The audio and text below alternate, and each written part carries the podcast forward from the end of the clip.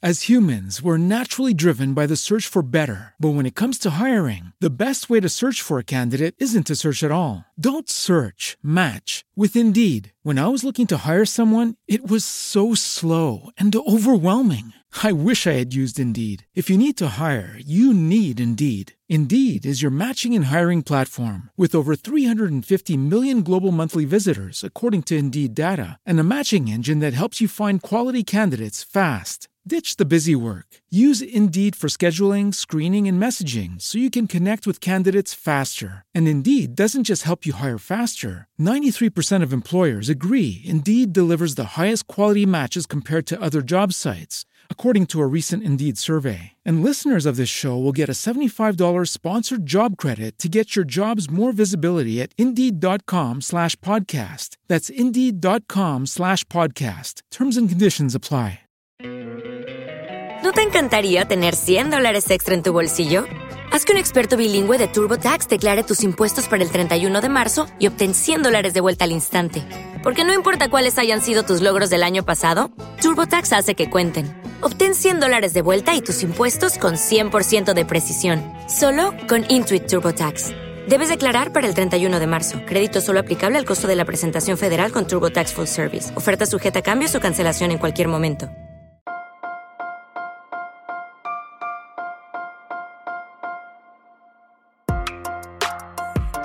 Buenos días, Madre Esfera.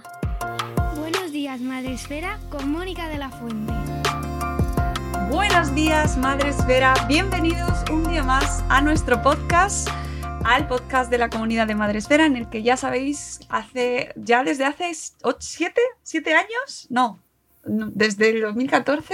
Bueno, pues aquí estamos, sí, ocho años eh, acompañándoos, que parece que es poco tiempo, pero es, es una vida ya de un niño de ocho años, ¿eh? Ahí os lo dejo. y hoy volvemos con una eh, compañera, con una amiga que nos ha acompañado pues prácticamente desde el principio. Está con nosotros visitándonos de vez en cuando y trayéndonos eh, la perspectiva más legal del mundo madresférico. Ella es nuestra abogada madresférica, mm, Ana Espínola. ¿Cómo estás, Ana? Hola, ¿qué tal? ¿Cómo estáis? Pues muy bien, muy bien. Encantada de, estar otra vez con vosotros, que siempre es un lujo y un placer. desde luego es mutuo y estamos aquí hoy para hacer un pequeño repaso a la actualidad. Eh, se ha hecho pertinente reunirnos tú y yo aquí eh, con micro entre medias para hablar sobre cosas que han pasado en el mundo y que a lo mejor mucha gente ya sabe que hay cosas que vamos a dar por, o sea, vamos a repetir cosas que ya hemos contado, pero que no por eso son menos importantes. Sí, sí, no es verdad que hay mayor concienciación en tema de, intimidad, que es lo que vamos a tratar hoy, pero y redes sociales, eh, pues el derecho al honor, el derecho a la propia imagen y demás. Es verdad que hemos hablado muchas veces de esto y de los peligros o potenciales peligros que podemos correr eh, con la publicación de fotografías, con bueno, pues con el tener en el teléfono determinados archivos que puedan comprometer nuestra intimidad. Eh, pero bueno, hay cada vez más concienciación, como digo, pero no por eso dejan de pasar eh, cosas, no por eso dejan de existir ataques contra la intimidad, no por eso la gente deja de publicar cosas en redes que no debería publicar. Eh, entonces, bueno, no está más, no está de más eh, hacer un recordatorio y bueno, y ver un poco eh, cómo están las cosas y qué, qué, conductas se pueden llevar a cabo y qué, qué implicaciones legales pueden tener. Hablamos por si acaso hay alguien que, yo qué sé, ha estado fuera del país unos días o que se acaba de despertar de un coma profundo de 20 años y no se ha enterado de que eh, se ha producido una filtración de un vídeo de un actor, es actor, presentador, eh, artista, el Santi Millán, Santi Millán ha sido tendencia este fin de semana, de repente se convirtió en trending topic y cuando alguien se convierte en trending topic no sabes si alegrarte o echarte a temblar porque algo está pasando ahí. Todo, cuando pinchas no sabes qué te puedes encontrar. En este caso, la filtración de un vídeo muy íntimo, muy íntimo y personal de sus cosas que estaba haciendo el hombre en su tiempo libre. No, no, ahí no entramos. No, claro, Pero claro es un vídeo que evidentemente eh, pues era suyo, personal, íntimo, privado. ¿Vale? Entonces, la, la pregunta más importante que yo creo que todos nos hacemos es, ¿qué es delito en este caso? ¿Quién lo comete y por qué? Pues yo te diría que en este caso es mm, casi todo es delito, o sea, por no decirte todo, claro. O sea, al final eh, se ha producido la publicación eh, de un, o la difusión de, un vídeo de carácter íntimo donde eh, parece ser que se le ve a él perfectamente, es decir, que se le identifica perfectamente. Es un vídeo que no está grabado para ser publicado y, evidentemente lo que hemos hablado muchas veces del efecto potenciador de las redes sociales, como eh, en cuestión de minutos eh, te convierte en trending topic a, raíz de una filtración o de una publicación de sin tu consentimiento, que ahí es donde está, donde está el delito, o sea, sin el consentimiento de él, alguien se ha apropiado de un archivo eh, personal eh, en este caso, eh, como revela datos de su vida sexual, está especialmente protegido tanto por el tema de protección de datos como por el Código Penal y, la pena es aún mayor eh, cuando se hace esa publicación de ese tipo de, archivos que contienen o que pueden contener datos relativos a la ideología, a la religión, a la salud, a las creencias, a la vida sexual o, si, o incluso cuando si fuere un menor. ¿no? Todo esto está especialmente protegido. Eh, no estamos hablando de delitos menores, quiere decir que la pena puede llegar a cuatro años de prisión, incluso cinco años de prisión, dependiendo de, en el estadio en el que haya cometido el, delito, si has sido tú el que ha entrado en el teléfono y te ha apropiado de, ese vídeo y además lo has publicado, si, con, esa, si con esa publicación tu finalidad es lucrativa, es decir, ganar algo de dinero, eh, todavía la pena es mayor, es decir, puede llegar a siete años de prisión, es decir, que no estamos hablando de un, de un delito menor, ya no solo por el impacto que pueda tener en el derecho a la intimidad y al honor de, esta persona, que en ningún caso se puede convertir en... O sea, o sea, tenemos que tener claro que es la víctima o sea, y con independencia de lo que se haya filtrado, o sea, aquí se ha cometido un delito, él es la víctima de un delito, eh, él no ha hecho nada malo, eh, simplemente eh, quizá ha pecado de imprudente, por eso decíamos el el cuidado que tenemos que tener con el tema redes, con el tema de archivos que tenemos en teléfonos que eh, hemos visto en el telediario que son hackeables a nivel eh, muy hmm. importante de teléfonos que no deberían ser hackeables y eh, han sido espiados y han sido demás a nivel, a nivel de presidente del gobierno, pues si eres un personaje público está expuesto a todo este tipo de, delitos. Es verdad que el, modo el modus operandi en estos casos que le pasó también al que fue entrenador de fútbol del Málaga, eh, pues suele ser eh, parecido. No sé si en este caso habrá sido así, pero primero hackean el teléfono, ven que hay información de la que pueden sacar un rédito. normalmente no, no, suelen ser venganzas, ¿no? Porque también podría ser la otra opción, ¿no? Aquí lo normal es que intenten sacar un rédito, que intenten extorsionar a la persona que, de la que se han apropiado de sus datos eh, y si no pagan, eh, publicar las imágenes, ¿no? Entonces, bueno, ahí habría un delito de amenaza o de extorsión incluso, y después la, difusión del vídeo, que también es, es otro delito. Eh, pero bueno, ese suele ser cómo, cómo, trabajan, entre comillas, estos ciberdelincuentes. Eh, para poner un poco de tranquilidad, eh, deciros que realmente eh, cada vez la, policía judicial está más especializada en cuanto a la persecución de este tipo de, delitos, pero es verdad que, bueno, en algunos casos, bueno, pues vienen de, países Mm, que difícilmente rastreable, eh, si, lo hacen bien, entiéndase, si es un delincuente mm, profesional, pues eh, intentará que, la red le, proporcione ese anonimato para, para, cometer delitos. Pero es verdad que, la policía judicial está muy especializada y cada vez eh, tenemos mm, más eh, delincuentes eh, o potenciales delincuentes identificados.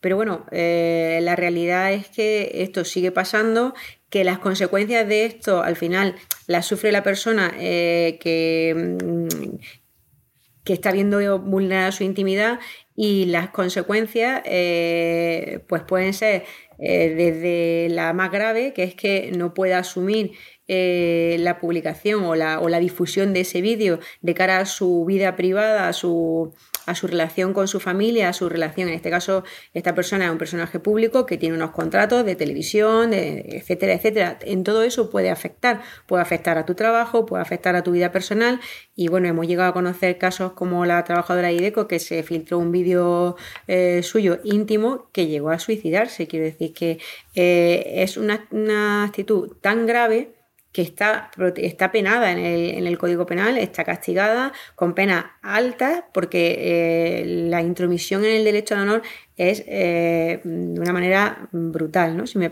si me permitís la expresión. Y hay personas que pueden soportarlo mejor y lo llevan mejor y personas que no lo pueden soportar.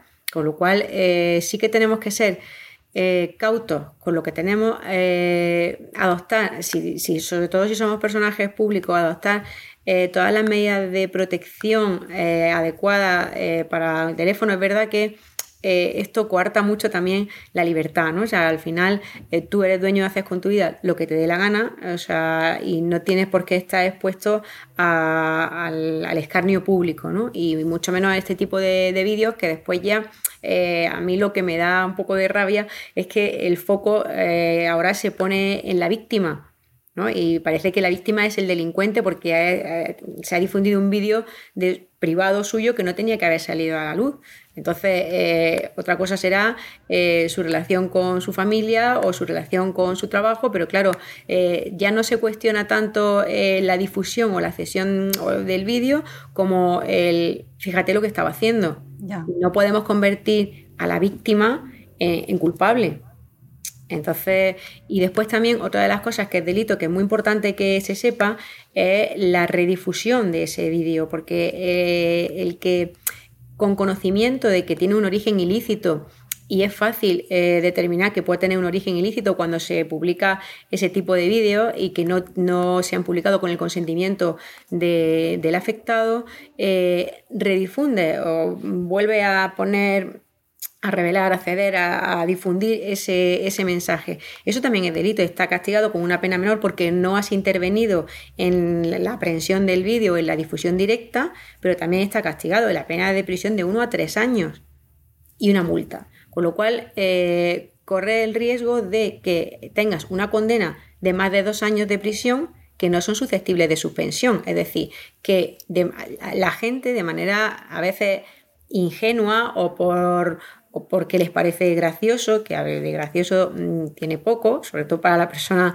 que está siendo vulnerado su honor, eh, pues comienza, sigue la cadena, ¿no? Sabiendo que realmente es un vídeo que no debería estar publicado, que no cuenta con el consentimiento, por lo menos deberían imaginarse lo que no cuentan con el consentimiento de la persona que está implicada, hacen una redifusión y no es la primera vez que nos encontramos con personas investigadas por haber difundido en chat, eh, ya no te digo en una red social más amplia, es que el WhatsApp también es una red social, lo decimos muchas veces, y eh, a través del WhatsApp parece que es como más privado y bueno, tú lo compartes con tu amigo, mm, pues no, pues también es un delito. O sea, y eso, aquí, en este caso, que es verdad que...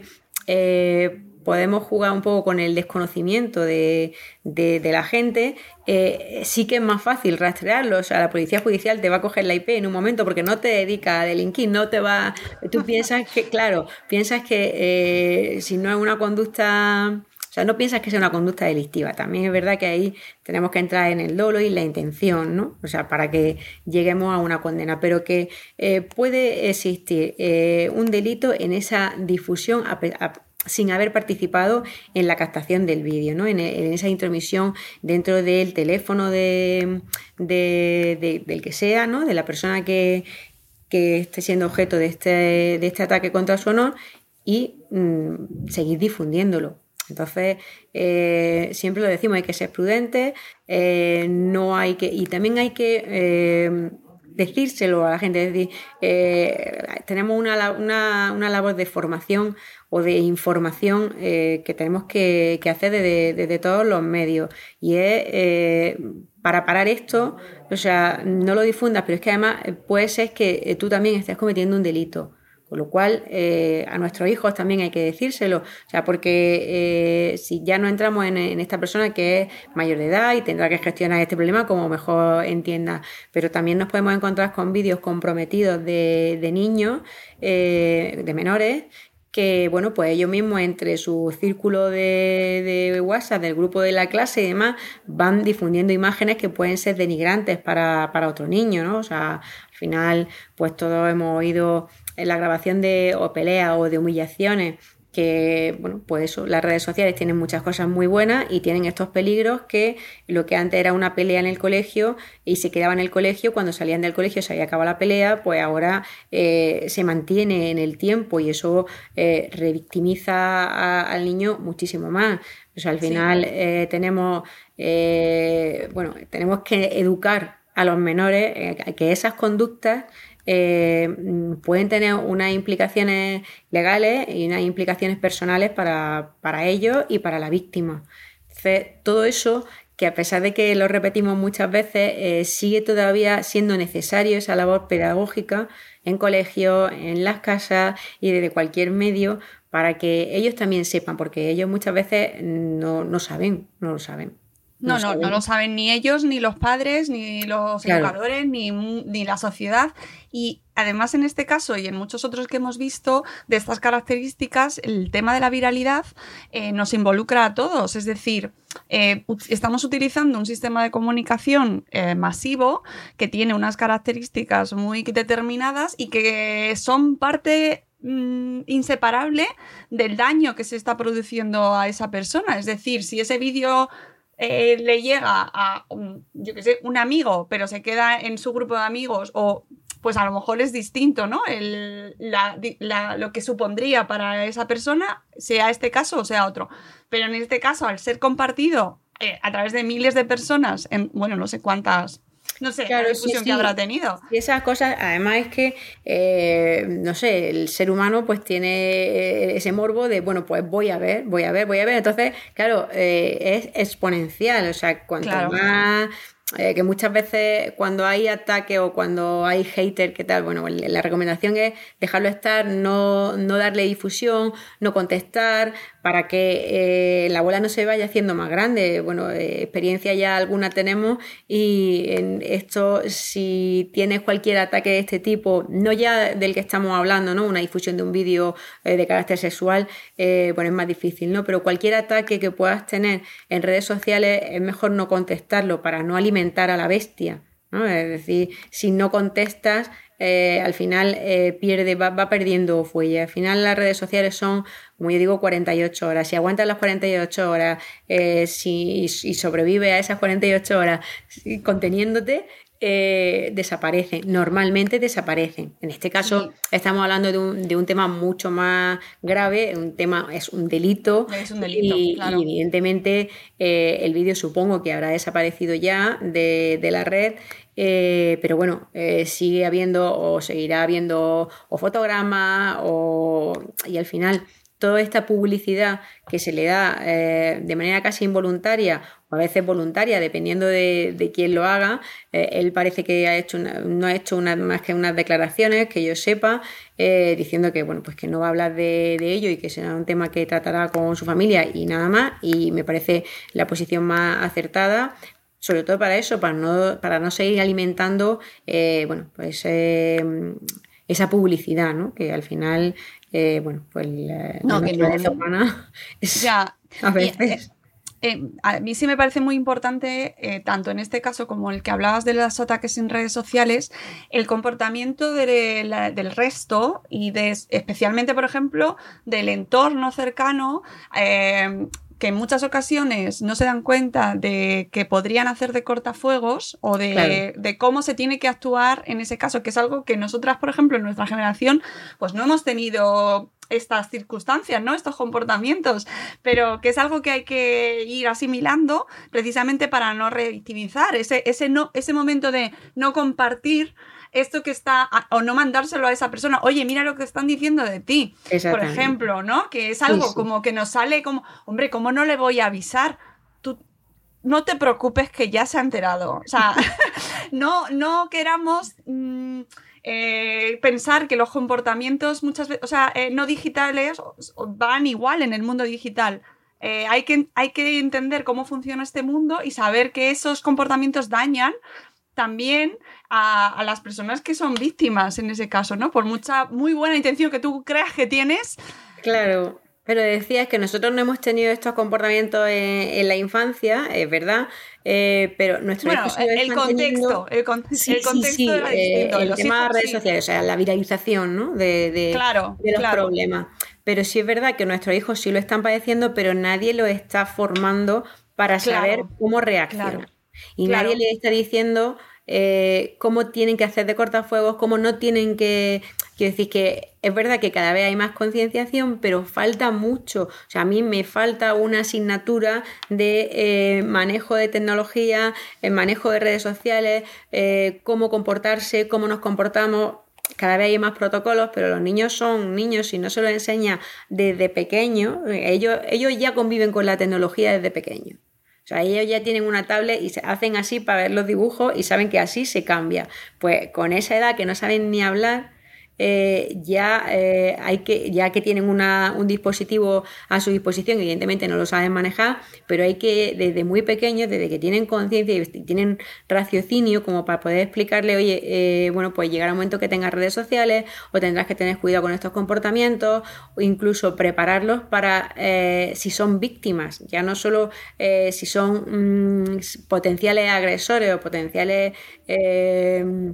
pues sí, pues que, atentan contra los derechos de, los demás, sin, quizás sin intención y sin saberlo, pero que pueden llegar a hacer mucho daño, prepararlos también para, cuando sean ellos el objeto de ese, de ese atentado. Y cuando eh, pase algo en el colegio eh, o tengan cualquier percance, que al final eh, no se quede en los cuatro o cinco que estaban, sino que a los diez minutos lo sabe toda la clase y antes de que salga del colegio lo sabe todo el colegio eh, y, esa persona se va, ese niño se va, esa niña se va a su casa eh, y sigue porque tiene redes, porque eh, siguen mandándole mensajes. Entonces hay que educar a los niños tanto para no ser eh, agresores como para cuando eh, pudieran ser posibles víctimas de esos delitos, para que asimilen que eh, forma parte ya de su vida, eso va a formar parte de su vida, igual que formaba parte de la nuestra el mundo analógico y cuando entraba en la universidad, pues las borregadas que, bueno, pues que te hacían y eso pues no iba el primer día o yo qué sé, pues ¿sabes? Entonces eh, te enseñaban o más o menos te decían, oye, pues, pues no vaya o, da igual, no te preocupes, eh, tienes que pasar por esto, lo que sea, ¿no? Pero eh, sí enseñarlo tanto a no hacerlo como prepararlos para cuando sean ellos las víctimas, que me parece una cosa tan importante como la otra, porque el sentimiento de, del menor de desprotección, de, ridículo ante, ante la exposición de todo el colegio, de, esa, de ese miedo a volver al colegio después porque se van a reír de mí, porque siguen, eh, bueno, pues es bueno prepararlos para una cosa y para la otra, para no hacer eso, para cortar eso, para ayudar a la persona que está siendo agredida y para cuando ellos puedan ser posibles víctimas de, de otros niños. Y además, em, y, ahora pasamos a, a, lo siguiente porque me interesa también mucho, pero antes sí que creo que este tipo de delitos es muy importante reconocerlos y que la sociedad tenga mayor conciencia de lo que se puede producir porque cada vez hay más casos de extorsión, de chantajes, de delitos de este estilo, pues eh, mm, matrimonios que se separan y se comparte este tipo de información a propósito. O sea, es decir, que lo sabemos, que sabemos qué está pasando y que debe existir mayor conciencia de tanto para prevenir, ojalá, ¿no? Que se, se pudiese prevenir, como para saber que como entorno y como sociedad hay que denunciar si te llega ese contenido, ¿no? Especialmente si hay menores involucrados, o cómo tenemos que actuar, ¿no? ¿Cómo, ¿Qué pasa si tú eres la víctima? Es decir, esto yo creo que a la, asignatura de, de, comportamiento en redes sociales y también de derecho digital nos hace falta, porque son delitos relativamente nuevos, ya llevamos 20 años eh, con ellos, pero cada vez se producen de una manera más generalizada y tenemos que tener unas nociones básicas. Claro, sí, porque nuestro medio natural de comunicación, como bien decía antes, al final es el teléfono, pero no para llamar, sino para mandar mensajes, para subir fotos a Instagram, para, estar en Twitter, etcétera, etcétera. Con lo cual, o sea, todo pasa a través de las redes, sobre todo lo de nuestros hijos. Eh, al final, eh, ellos eh, automáticamente van a las redes y lo que temen es esa, exposición y ese escarnio público, eh, entendiendo por público, pues lo que es su entorno, ¿no? Y que es para ellos lo más importante y, donde más pueden sufrir. Con lo cual, evidentemente, hay que enseñarlo a todo. Igual que lo enseñamos a cruzar un paso de peatones, hay que enseñarlo y hay que llevarlo de la mano en las tecnologías. Y para eso también nosotros tenemos que conocer eh, las tecnologías y conocer las aplicaciones.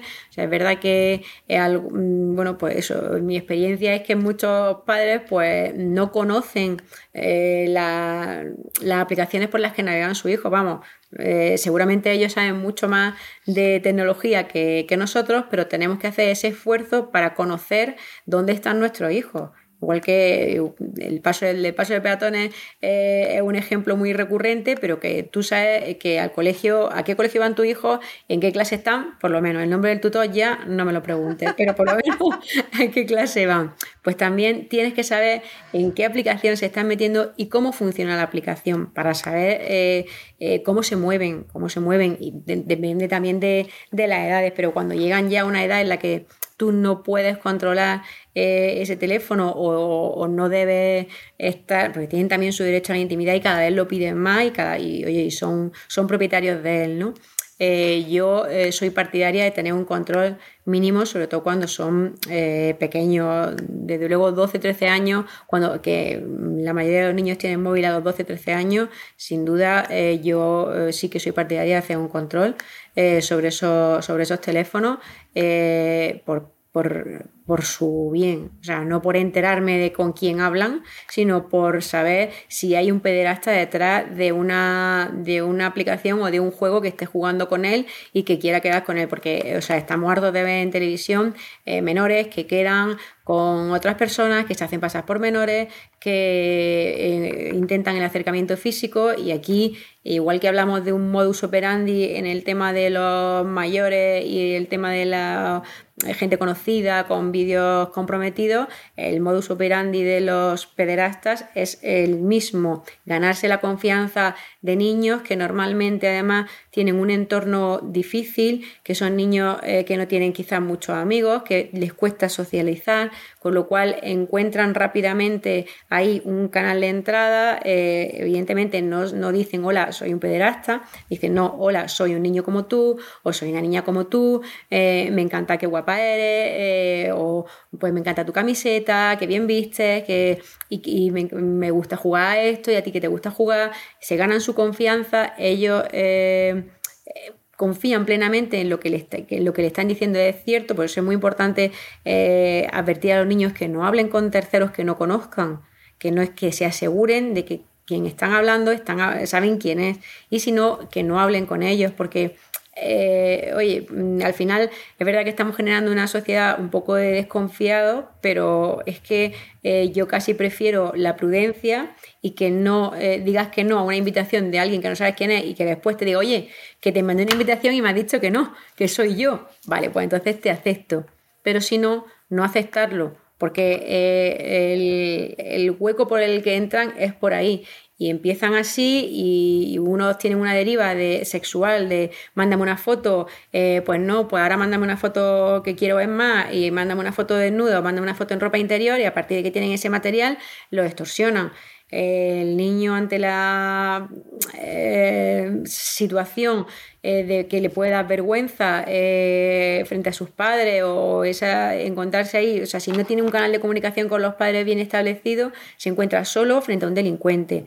Eh, que bueno, que le hace o bien que le pague o bien que le siga mandando más fotos. Entonces, hay que, eh, a pesar de que son temas bastante desagradables para, de hablar con un, con un niño, hay que concienciarlo también en ese, en ese, Y si les pasa, o sea, tú ya le has dicho, no hables con terceros, pero si te, si te pasa, porque te puede pasar y nos pasa a los mayores que nos entra un virus, pensamos que es de un amigo, pinchamos y ya nos han infectado el ordenador, eh, ¿cómo no les va a pasar a los menores que no tienen ese nivel de alerta tan activado ¿no? y, que, y que son eh, más confiados por naturaleza, gracias a Dios. Eh, la vida al final te va haciendo más desconfiado por lo que sea.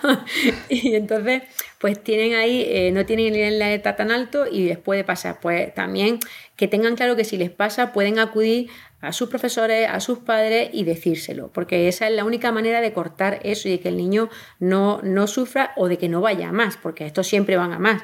La primera es una foto en ropa interior, ahora tengo una foto en ropa interior, pues si no me manda una foto desnuda, se lo mando a tus padres, sé dónde vives, en el colegio donde estudias, etcétera, etcétera. Por eso la prudencia también a la hora de subir fotos a las redes. mi consejo es siempre, si es posible que no se te identifique mejor, si es posible que no sepas dónde, o sea, que no aparezca tu uniforme porque a partir de ahí ya saben en el colegio en el que estás, que no sean sitios que puedan identificar sobre todo cuando son muy pequeños. Cuando son mayores ya ahí está la batalla está perdida. O sea, ellos ya tienen que tener un nivel de alerta mayor y son ellos los que tienen que procurar que no ocurran esas cosas. Pero cuando son más pequeños y tienen dispositivos, hay que enseñarles todo eso. O sea, mm, fotos en las que As humans, we're naturally driven by the search for better. But when it comes to hiring, the best way to search for a candidate isn't to search at all. Don't search, match with Indeed. When I was looking to hire someone, it was so slow and overwhelming. I wish I had used Indeed. If you need to hire, you need Indeed. Indeed is your matching and hiring platform with over 350 million global monthly visitors, according to Indeed data, and a matching engine that helps you find quality candidates fast. Ditch the busy work. Use Indeed for scheduling, screening, and messaging so you can connect with candidates faster. And Indeed doesn't just help you hire faster. 93% of employers agree Indeed delivers the highest quality matches compared to other job sites, according to a recent Indeed survey. And listeners of this show will get a $75 sponsored job credit to get your jobs more visibility at Indeed.com slash podcast. That's Indeed.com slash podcast. Terms and conditions apply. Los niños de ahora eh, y los adolescentes, o sea, eh, realmente la obsesión, yo a mí me, crea cierta, mm, todavía me asombro, pero ya no tan niño, eh, sigue siendo el, una foto para subir a Instagram.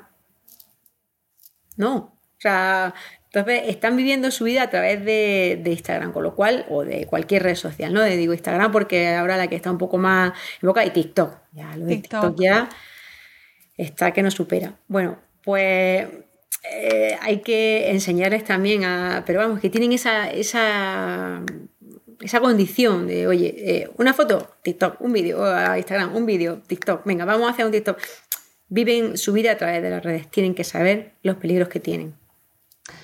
Ellos y nosotros también, porque eh, ahí entraríamos en el otro tema que es un mundo enorme, que es el, momento eh, imagen de los niños en redes.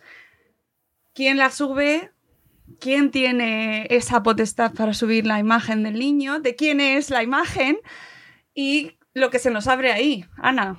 Pues sí, la imagen es del niño. Eso para empezar.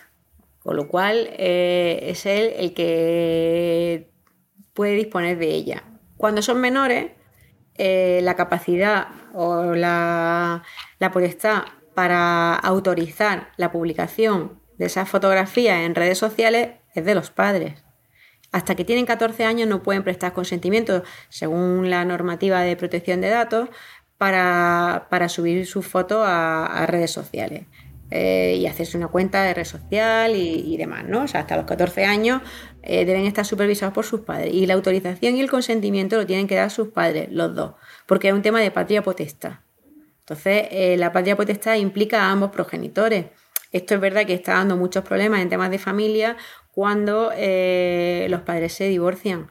Porque, o sea, nosotros ya desde hace mucho tiempo venimos incluyendo en los convenios qué hacer con las fotos Igual que ponemos eh, qué hacer con la comunión pues y qué hacer con la mascota, eh, pues también qué hacer con las fotos y la publicación de fotos en redes sociales, porque o sea, al final eh, los tribunales se vienen pronunciando en el sentido de continuar con la misma actuación que tenían antes de divorciarse. Si antes de divorciarse eran progenitores que retransmitían la vida de su hijo a través de las redes sociales, eh, los jueces entienden que una vez separado, el progenitor que quiera puede seguir haciéndolo. Eso mm, generalizando mucho, porque esto es, o sea, cada caso es distinto.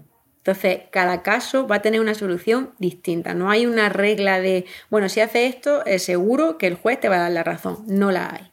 Entonces, hay que ser, pues como decíamos antes, prudente, pero que sí que eh, cuando no hay, no se ponen de acuerdo los progenitores, porque uno, cuando ya se han divorciado, quiere subir la foto de su hijo a redes y el otro no quiere, pues tienen que acudir al juez para que atribuya esa potestad a uno de los dos. O le diga, pues sí, puedes mm, publicar fotos o no.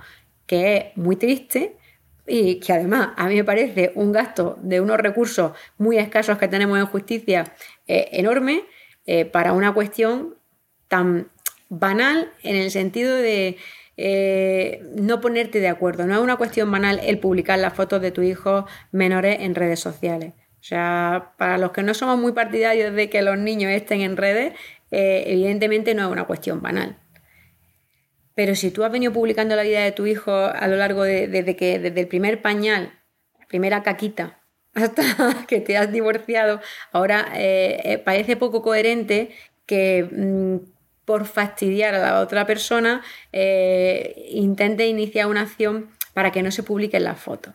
O sea, ¿me entiendes? Entonces tienes que tener una línea coherente, pero realmente esto no implica eh, que el juez te vaya a decir que evidentemente eh, las puedes publicar porque ya las venía, lo venía haciendo. Será él el que decida, es decir, un tercero, el que decida lo que tienes que hacer con las fotos de, tu hijo. Y recientemente ha habido un caso de una madre que ha, denunciado al abuelo, que era el padre del, de su marido, eh, que había fallecido ya, o sea, eh, ella era viuda y eh, le requería al padre de su marido fallecido para que quitara las fotos de su hijo menor de, Facebook, creo que era.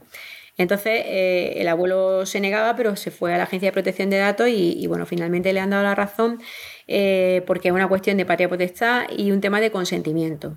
El abuelo afirmaba que tenía el consentimiento de su hijo para poder publicar las fotos de su nieto y la madre decía que realmente la patria potestad, ah, una vez fallecido el marido, es única y exclusivamente de ella y que es un ejercicio de patria potestad. Y en ese sentido le han dado la razón. Es verdad que contra esta resolución administrativa cabe recurso ante la Sala de Contencioso Administrativo de la Audiencia Nacional, que es la competente para estos, para estos temas.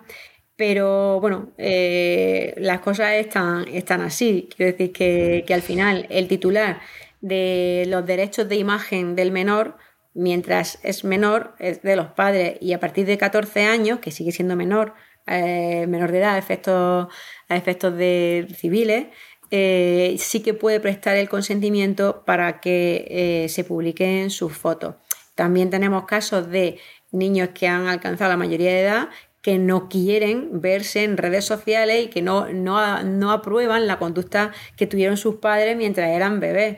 Realmente, eh, como digo siempre, tenemos que ser prudentes porque a la hora de, o sea, la huella digital que están dejando eh, o que estamos dejando nuestra, de nuestros hijos, sea, la nuestra, pues bueno, pues nuestra y nosotros nos tendremos que gestionar, pero la de nuestros hijos, al final cuando vayan a buscar un trabajo, cuando vayan a cualquier sitio, eh, se saca mucha información de cualquier persona con muy pocos conocimientos informáticos.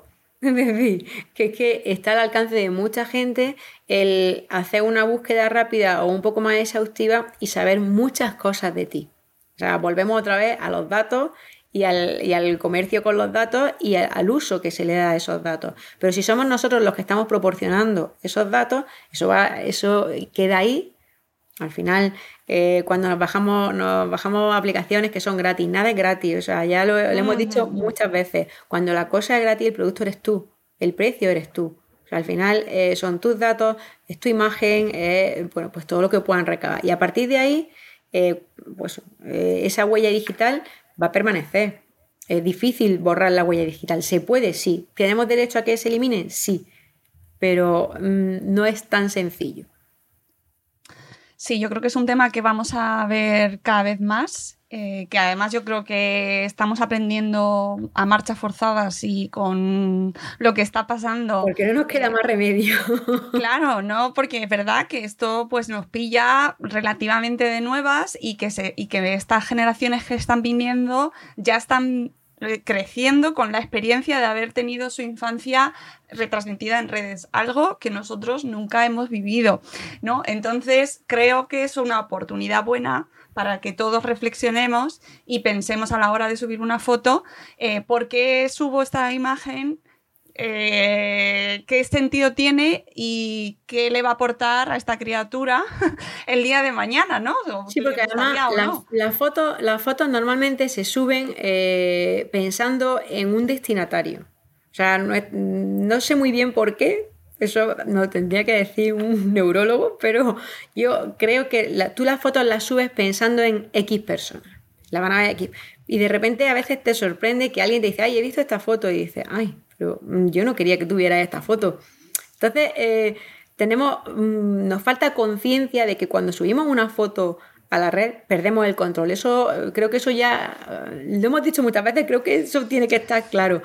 Pero eh, mi sensación es que las subimos pensando en que las va a ver este, este, este, o las subes para un determinado público. Tú piensas que está ahí para ese público, pero realmente el acceso es mucho mayor para que, el que tú piensas, para el que, para el que tú subes la foto. Tú subes la foto, normalmente cuando subes una foto, subes una foto para algo, por un motivo. Laboral, de ocio, de que lo vea tu familia, para que, o que lo vean tus amigos. Pero como perdemos el control, esa foto la puede ver mucha más gente. Y eso yo creo que esa es la falta de conciencia, que, nos falta un poco esa, esa conciencia de, bueno, voy a subir una foto pero la va a ver todo el mundo. ¿La quiero subir de verdad? La va a ver mi vecina de arriba, con la que me llevo fatal. La va a ver mi vecina de abajo, que me llevo bien, pero bueno, tampoco quiero que sepa dónde he estado este fin de semana. La van a ver mis amigos, que sí que quiero que sepan dónde está, porque me lo he pasado súper bien y entonces quiero que vean que estoy súper, súper feliz. Pero también, al que no puedo ni ver, también la va a ver. Y en ese no piensa. Nunca. Mm y, introduzco un elemento que no está regulado convenientemente, que es si es para trabajar y es la imagen de nuestros hijos o nuestras hijas y es un menor y es una imagen de la cual se está obteniendo un negocio porque es una campaña pagada. Ah, no, claro. No, no, esa, es otro, ese es otro melón. Claro, porque si lo hacemos en, una televisión o un cine, o sea, en una, media audiovisual mm, convencional, por así mm. decirlo, está regulado y tiene unos derechos de imagen y una protección, una seguridad social, un contrato, un convenio y unas normas, pero en redes sociales no. Hombre, la, regulación es trasladable, pero evidentemente es verdad que no, no, se aplica, que cuando hay una promoción tiene que poner publicidad y no lo pone, eh, toda esa normativa que eh, yo cuando veo muchas publicaciones se incumple sistemáticamente, eh, es verdad que llegará un momento en que alguien alce la mano y diga, un momento, hasta aquí hemos llegado, porque sí que hay una regulación, sí que se prevén sanciones, sí que, pero ahora mismo creo que no se está persiguiendo eso con la rigurosidad que se debería. Entonces es verdad que ves publicaciones de pues tanto de mayores como de menores. Claro, cuando en menores todavía más, más protección, ¿no? O sea, al final eh, y, más transparencia a la hora de hacer publicidades y demás. Entonces, eh, regulación hay, pero mm, todavía, o sea, esto pasa un poco como, como, los datos. Hasta que la Agencia de Protección de Datos no se puso a multar y a multar mm, bien, no tomamos conciencia de la importancia de la protección de los datos, tanto a las empresas como a los particulares. En este caso, eh, creo que va a pasar igual, o sea, hasta que alguna empresa mm, de, publicidad, alguna marca eh, que no, cuando han organizado la campaña no son transparentes, no ponen que es publicidad, no ponen que es un, un patrocinio, no, mm, en fin, no cumple la normativa, llegará un momento en que haya sanciones eh, si no ejemplares, eh, bastante disuasorias de no hacer las cosas como se tienen que hacer. Regulación hay, otra cosa es que se cumpla.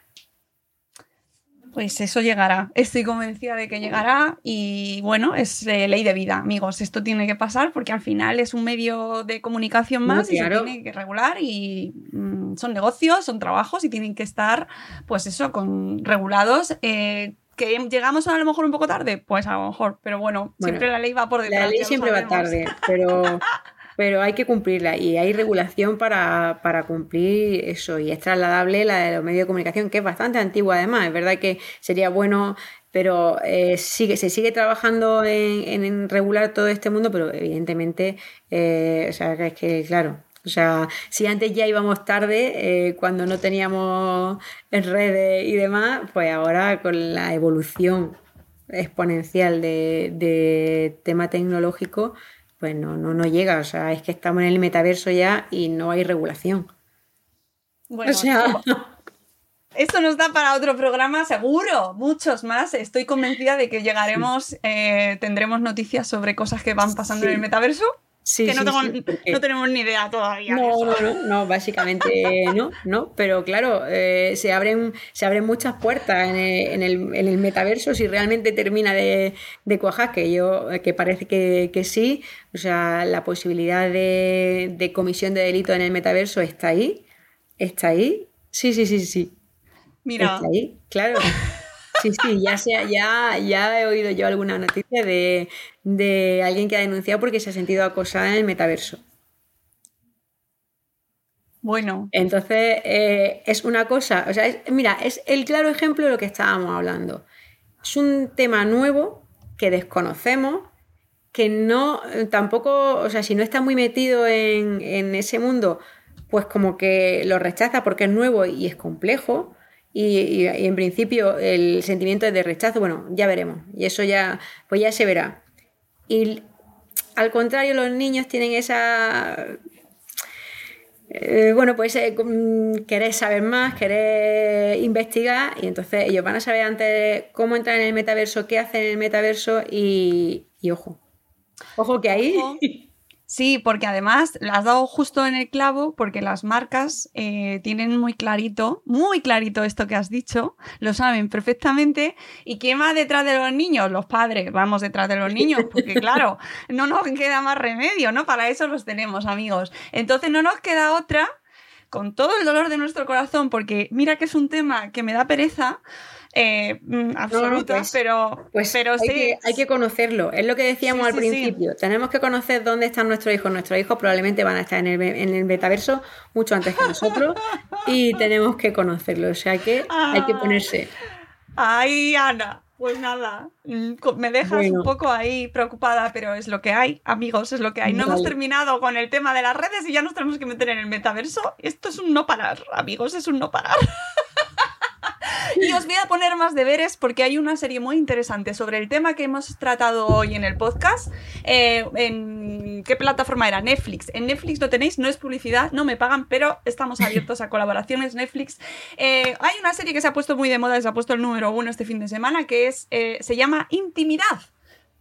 Precioso nombre, sobre el, que, sobre el que tenemos que reflexionar mucho y que debería ser una oportunidad excepcional esto que ha pasado, que yo entiendo que para los, aludidos pues no lo es, pero para el resto pues mira, algo tenemos que sacar de esto.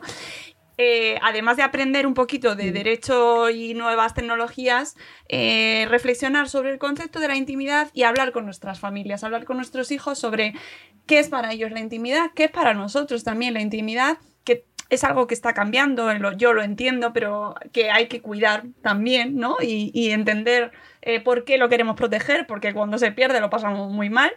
Y hablarlo con ellos y, sentarnos y charlar y sacar de esto una enseñanza, porque yo creo que se puede. Ana, muchas gracias. Pues nada, muchas gracias a vosotros y hasta hasta la próxima. Ay, cuánto aprendemos contigo. Amiga, nos vamos. Volveremos en un nuevo episodio de Buenos Días Madrefera. Seguro que volveremos muy pronto contigo para charlar sobre nuevas noticias y seguir aprendiendo sobre todo lo que nos va pasando. Tenéis mucho cuidado ahí fuera. No compartáis cosas que no queráis que vean vuestros vecinos. Y volveremos en un nuevo episodio, amigos. Adiós.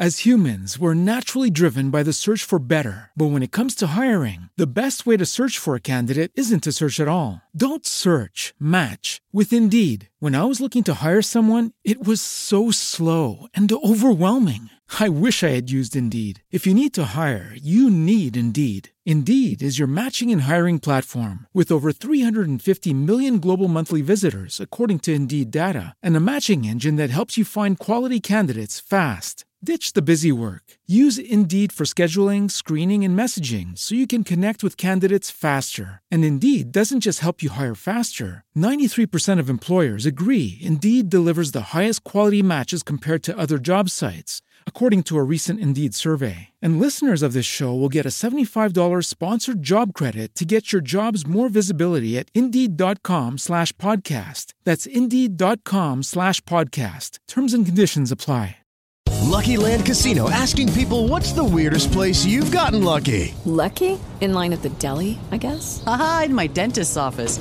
More than once, actually. Do I have to say? Yes, you do. In the car before my kids' PTA meeting. Really? Yes. Excuse me, what's the weirdest place you've gotten lucky? I never win and tell. Well, there you have it. You can get lucky anywhere playing at LuckyLandSlots.com. Play for free right now. Are you feeling lucky? No purchase necessary. Void where prohibited by law. 18 plus. Terms and conditions apply. See website for details.